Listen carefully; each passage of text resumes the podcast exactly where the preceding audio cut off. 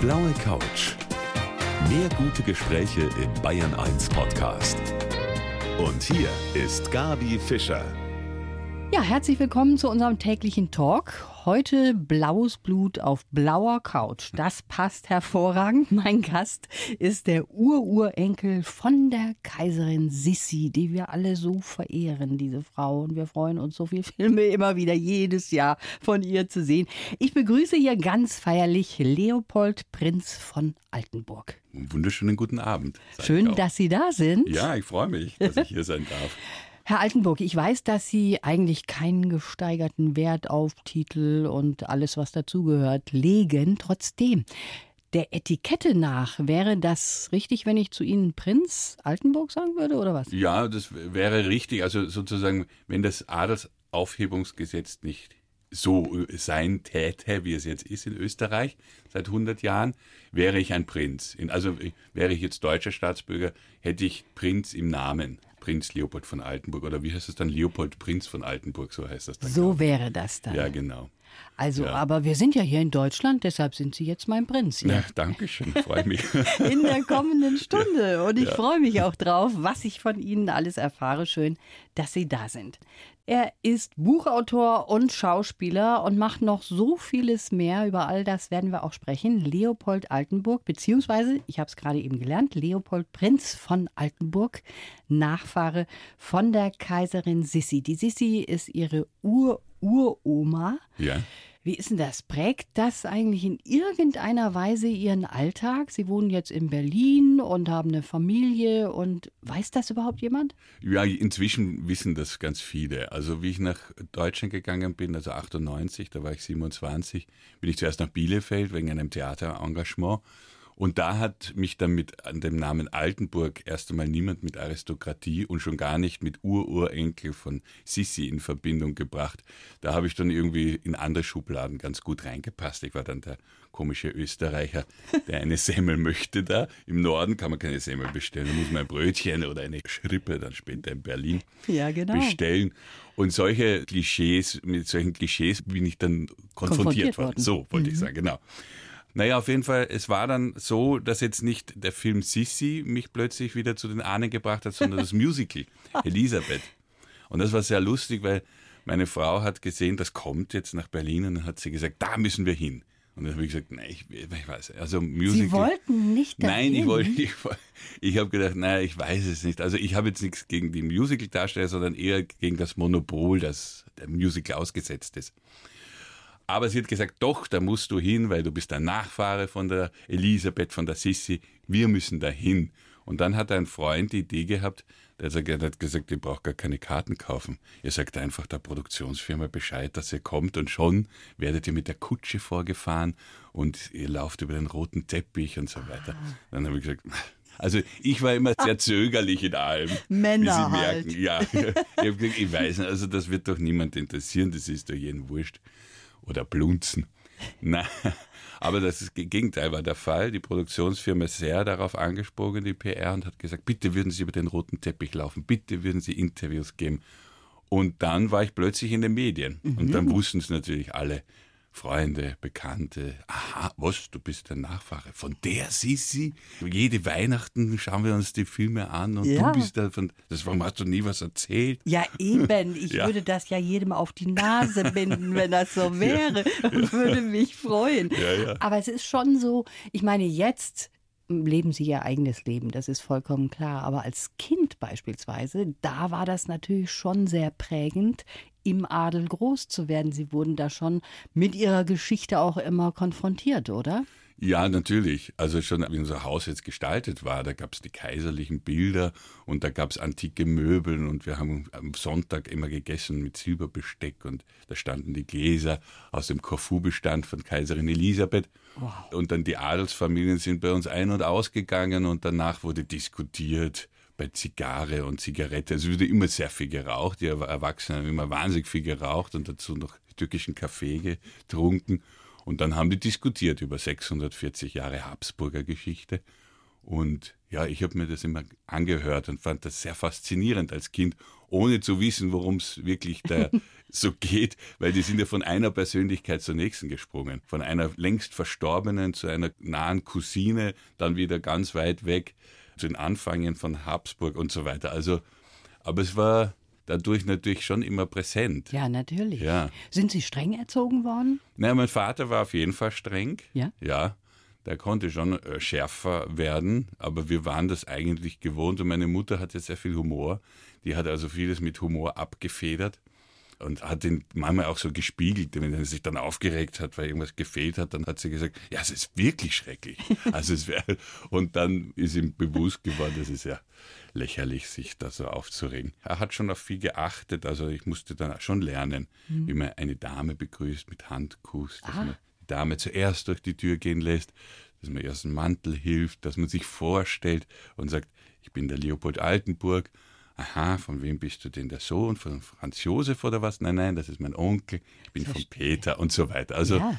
das war so, das war, damit bin ich schon groß geworden, ja. Wissen Sie überhaupt, wie viele Verwandte Sie haben?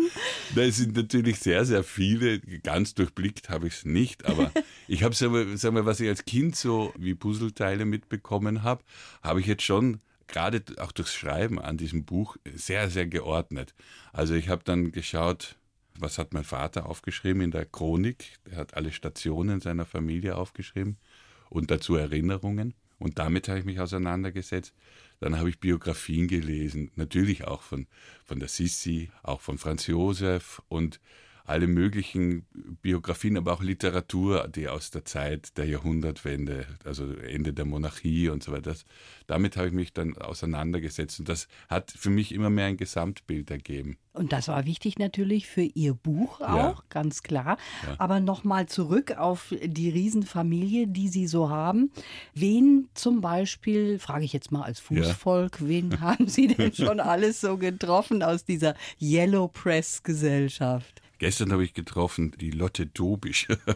Die, die ist ja die Grand Dame in Österreich, die ja jahrelang, 15 Jahre, glaube ich, hat sie den Opernball organisiert. Ich selber war nie beim Opernball, aber ich habe es jetzt kennengelernt. Ähm, Und vom Adel Und, und vom Adel natürlich kenne ich da schon viele, aber jetzt weniger die, die jetzt so in der Yellow Press drin sind. Man merkt schon, die Männer, die befassen sich da nicht mit dieser Glanz- und Glamour-Welt. Aber Obwohl das, das stimmt nicht, ne? Nein? Ich kriege interessanterweise viele E-Mails, jetzt wo das Buch herausgekommen ist und Ja. ich selber dann auch in der Yellow Press plötzlich drin bin. Meine Mutter übrigens war jetzt auch, war ganz stolz, weil sie kauft ja immer diese Yellow Press. Dann schaut sie, was machten, machen die Kollegen da, Charles und Camilla und was machen die denn alle so?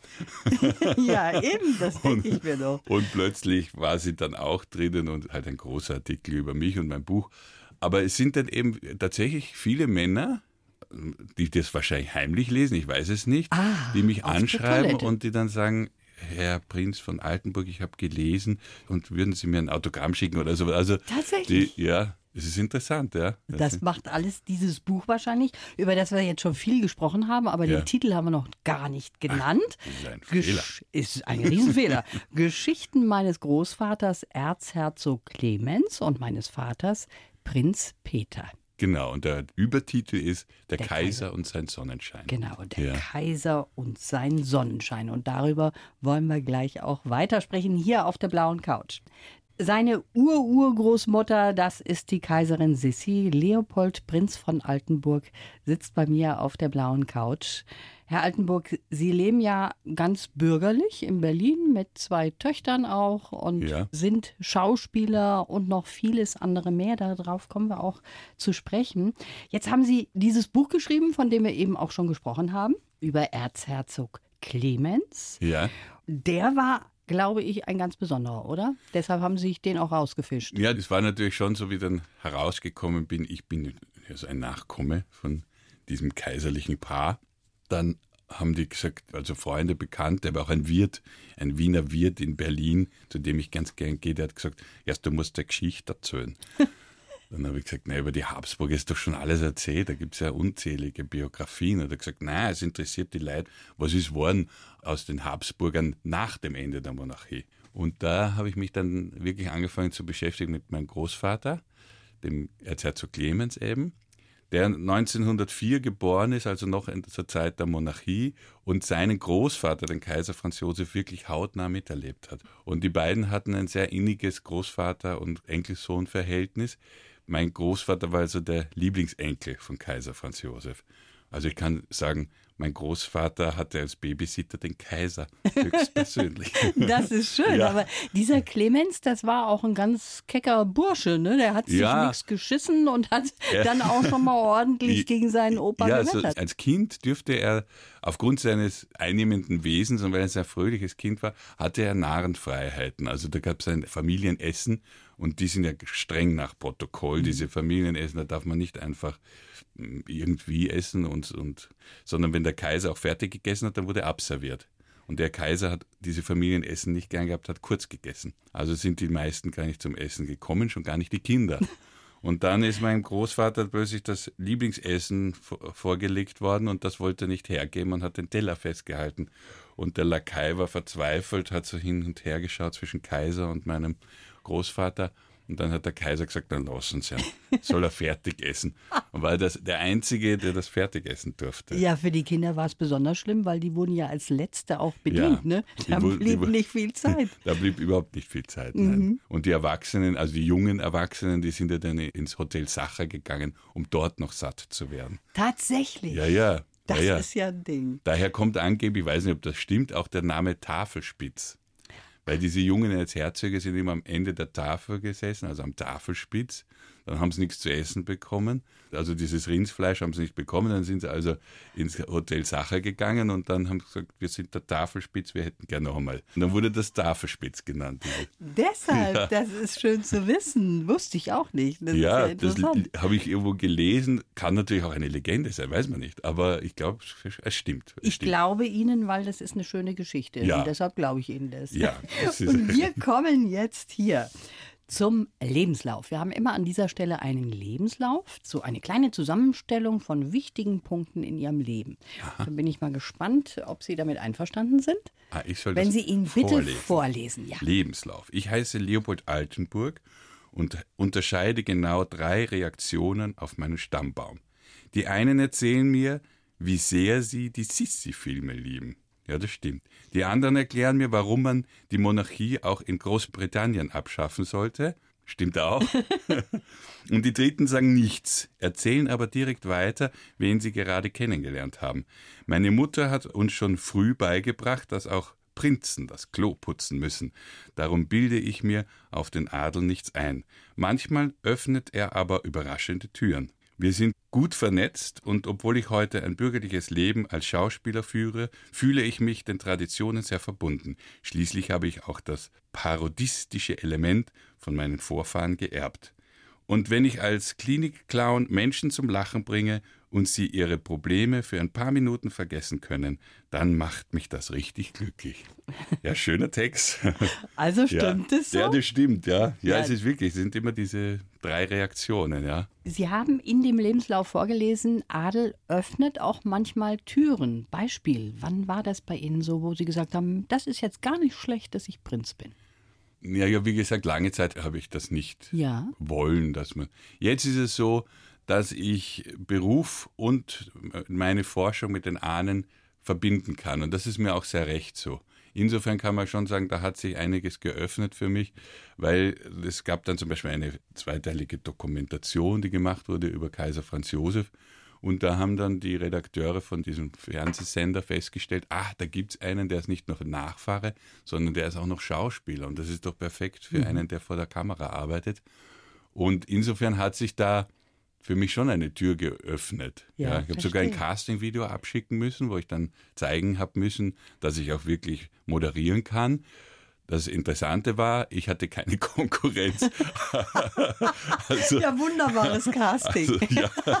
Wenn man der Einzige ist. Ja. Jetzt ist das so, das macht schon auf mich den Eindruck, dass Ihnen das im Grunde genommen wurscht ist mit Ihrem Titel und das ist für Sie nichts Wichtiges. Auf der anderen Seite haben Sie schon gemacht, dass Sie, bevor dieses Buch veröffentlicht wurde, ungefähr 100 von ihren Verwandten angemeldet haben und sie darauf vorbereitet haben, da kommt was, Leute. Ja. Also erstens mal 100 hätte ich überhaupt nicht. Aber abgesehen ja. davon, das ist ihnen dann schon wichtig, dass man da nicht einen schlechten ja, Ton ja. reinbringt. Ja, ne? ja. Natürlich, ich bin so aufgewachsen, dass ich natürlich mich verpflichtet fühle, dem auch irgendwie gerecht zu werden. Mhm. Und gerade meiner Familie gegenüber. Und zwar habe ich dieses Buch fertig geschrieben gehabt und hatte schon davor ein paar Onkel und Tanten erzählt, dass da was kommt. Und gesagt, aha, aha, haben es aber nicht so ernst genommen. Dann war es der Moment im Februar, ich schreibe die alle an und sage, jetzt im März wird mein Buch veröffentlicht und ich mache eine große Präsentation. Und da sind wirklich dann viele Reaktionen von Verwandten gekommen, die gesagt haben, was, was, was, was, was? Wieso informierst du uns nicht schon früher?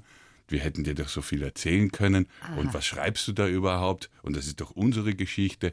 Und hoffentlich ist bei dir nicht zu so sehr der Clown und der Kabarettist durchgegangen, weil das wäre ja schrecklich. Das wäre schrecklich. ja.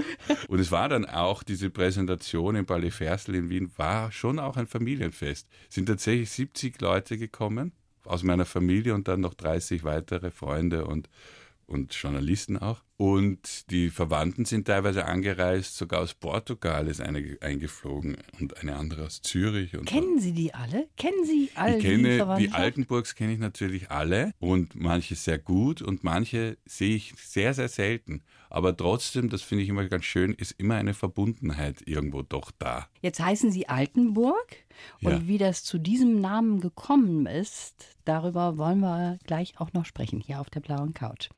Herr Altenburg, da gibt es eine schöne Geschichte von Ihnen und Ihrer Frau. Die hat nämlich am Anfang, als sie sich kennengelernt haben, gar nicht gewusst, dass sie eben ein Prinz sind. Ja. Und als sie das irgendwie mal verraten haben, hat sie gesagt, ja, und ich bin die Kaiserin von China. Ja, so ungefähr, ja. Ja, ja sie hat es mir nicht geglaubt. Sie hat sich das nicht vorstellen können. Wir waren da auch noch gar nicht zusammen, sondern wir waren einfach gut befreundet und so. Und dann habe ich ihr das erzählt und das habe ich damals nicht oft gemacht. Und dann hat sie gesagt, nein, also, ich weiß nicht. Da war ich in Österreich, komme zurück und zeige ihr ein Foto. Da sieht man meine ganze Familie und alle so in Tracht. Das war so eine Hochzeit, wo dann die Vorschrift war, im Tracht soll man kommen. Und mit Frack und mit Dirndl und Lederhosen und so weiter. Und dann hat sie sich gedacht, ach, das stimmt wahrscheinlich doch. Ja. Ich habe tatsächlich hier einen Prinz an der ja, Hand. Ja, ja. und ja, wie wir dann geheiratet haben, dann, sie hat ja da einen Mitbewohner gehabt und da ist sie dann ausgezogen, wir sind zusammengezogen und beziehungsweise wir haben uns damals verlobt und dann hat der ehemalige Mitbewohner einen Anrufbeantworter-Spruch geändert und hat gesagt, dass der Anrufbeantworter von Marco Juliane ist plötzlich Prinzessin. Aha, schön.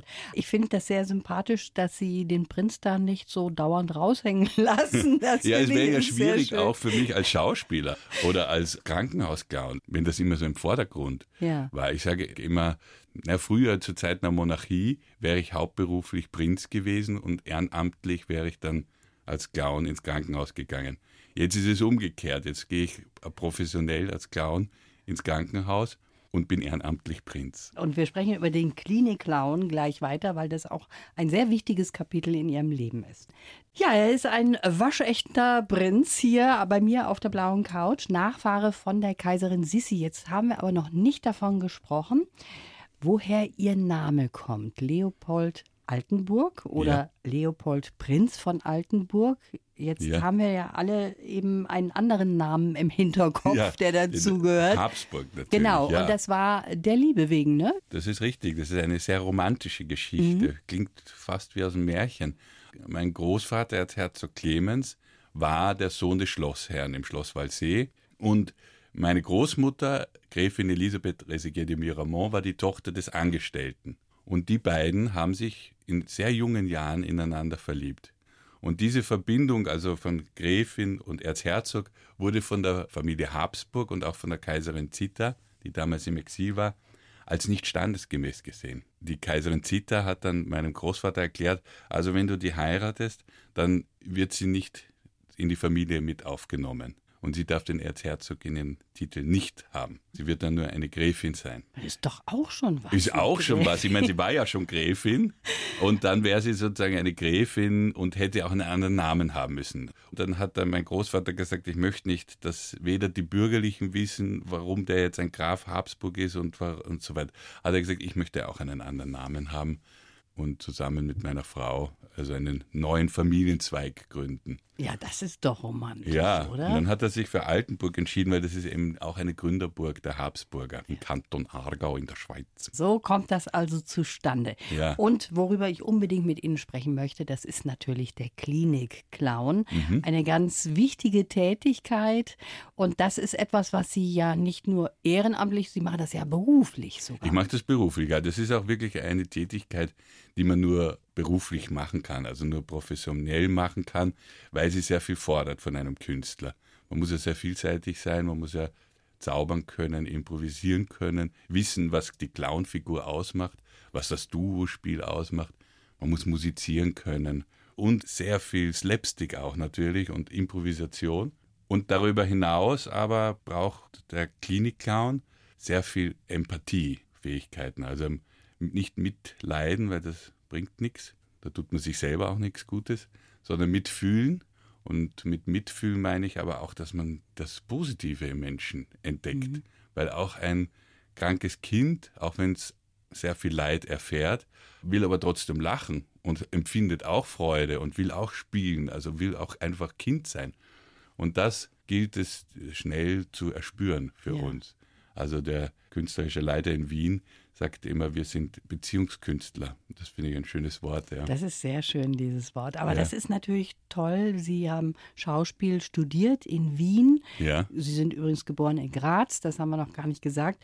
Und Sie haben auch Gesang studiert. Das heißt also, Sie können auch wunderbar singen. Das gehört alles dazu und ist ein wunderbarer Hintergrund dafür. Aber Sie haben vollkommen recht, Empathie ist wichtig und man muss auch fast so ein bisschen in die Psyche manchmal mit einsteigen. Ja, ne? ja. Da erlebt man schon berührende Geschichten. Ne? Ja, es sind immer wieder sehr berührende Geschichten, auch manche Sachen, die wir als Clowns, die wahrscheinlich ohne rote Nase gar nicht erspüren würde. Und das kann man nicht planen, das ist manchmal so im Raum, solche ja. Themen. Ihre Frau macht das ja auch. Meine ne? Frau macht das auch, ja. Das ist auch sehr schön, weil wir natürlich abends dann treffen wir uns beim Abendessen. Die Kinder erzählen dann von ihren Schulerlebnissen und wir tauschen uns aus, was wir erlebt haben. Sie im Seniorenheim, ich im Kinderkrankenhaus oder umgekehrt. Im Seniorenheim, das wollte ich nämlich sagen, das ist ja nicht nur für Kinder was, wenn man nein, nein. Klinik-Clowns hört. Das ist ja auch was für ältere Menschen, die da auch ihren Spaß haben, wenn einer zaubert oder Geschichten ja, erzählt. Also gerade, wir besuchen sehr viel demenzkranke Menschen und die leben natürlich in ihrer eigenen Welt. Mhm. Und aus der Welt also macht es keinen Sinn, die aus dieser Welt zurückzuholen in die Welt, in der sie einmal waren oder in der wir angeblich sind. Weil das, das wird nicht mehr funktionieren. Und da tauchen wir als Clowns in diese Welt ein und spielen damit. Und das ist für uns dann Realität. Und das gibt denen natürlich auch sehr viel Selbstbewusstsein, dann richten die sich auf, dann spielen wir Lieder, die sie kennen aus ihrer Jugend und aus ihrer Erwachsenenzeit.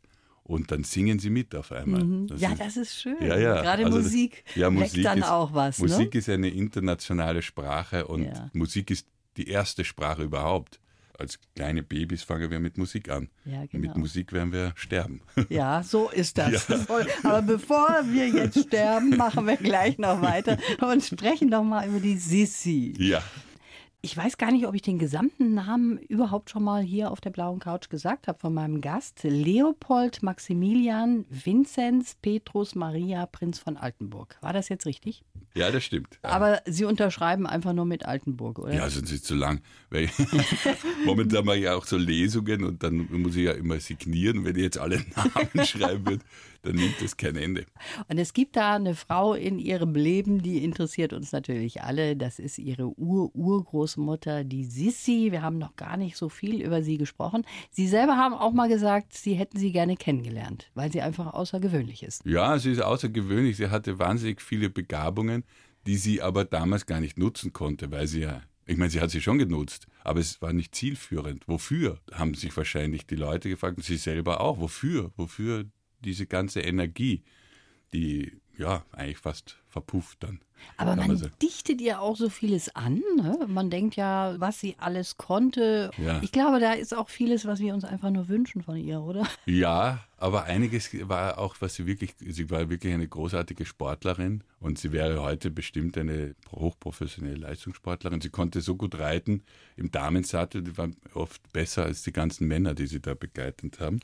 Und natürlich äh, ihr Schönheitskult Heute würde sie in Mailand über den Steg laufen da. Sie wäre eine Influencerin ja. noch zusätzlich mit Aber vielen kein, Followern. kein besonders tolles Vorbild mit ihrer Essstörung. Mhm. Aber trotzdem, es ist diese Schönheitskult und so weiter. Und dieses Wispig, sie wollte unheimlich viel lernen und ja. Griechisch können und Englisch können und ich weiß nicht was, also alles. Wollte ganz viel wissen, auch über Heinrich Heine und hat sich mit dem auseinandergesetzt, hat selbst angefangen zu dichten. Und das ist besonders kunstvoll nicht, aber man erfährt sehr viel über sie als ja, Person. Ja, genau. Und sie war ja, Sie haben es schon gesagt, so sportlich. Die hat ja einen, ja. einen großen Sportraum auch gehabt. Ja, ja, die, alles Fitnessraum würde man genau. heute sagen. Und zwar heute? überall, wo sie in der Hermesvilla und in Schönbrunn und in der Hofburg, überall hatte sie ihren Sportraum, ja. Spannende Frau, ja. Vorläuferin von vielen Trends, die jetzt erst so richtig rauskommen, ja. kann man sagen. Kann man sagen, ja. Wie? Es ist schon interessant, weil zu Lebzeiten, würde ich einmal sagen, war sie nicht so bedeutend. Also sie hat eine bedeutende Geschichte gemacht. Sie hat sich eingesetzt für die Unabhängigkeit der Ungarn, ja. dass die mehr Autonomie haben. Aber sonst hat sie sich politisch komplett rausgehalten, obwohl sie sehr politisch gedacht hat und die Republik als Ideal gesehen hat aber ein Vermögen hat sie verschwendet. Das, ich glaube, dass sich früher damals viel zu Recht wahrscheinlich geärgert haben, dass sie da zehn Jahre lang auf Corfu ein Ballast hinbauen lässt. Dann nach zehn Jahren sagt sie, na, jetzt gefällt es mir nicht mehr. Ich möchte es wieder verkaufen. Und ja, so war das. Ja, Aber das ja. war schon eine große Liebe, zumindest am Anfang zwischen ihr und Ja, also er auf jeden Fall, der Kaiser Franz Josef, war, das wird so stimmen, auch wie es im Film ist, war das Liebe auf den ersten Blick. Schon. Ja. Also, das ist schön, dass Sie mir das jetzt sagen, dass das stimmt aus Nein, dem Film. Es, es, stimmt, es stimmt vieles natürlich, aber es gibt natürlich auch im Film äh, Sachen, die jetzt nicht so richtig sind. Aber Sie, das habe ich jetzt schon rausgehört, Sie ja. schauen sich auch Sissy an. Ja, ich habe es natürlich schon angeschaut, weil aus Neugierde natürlich. Ja, klar.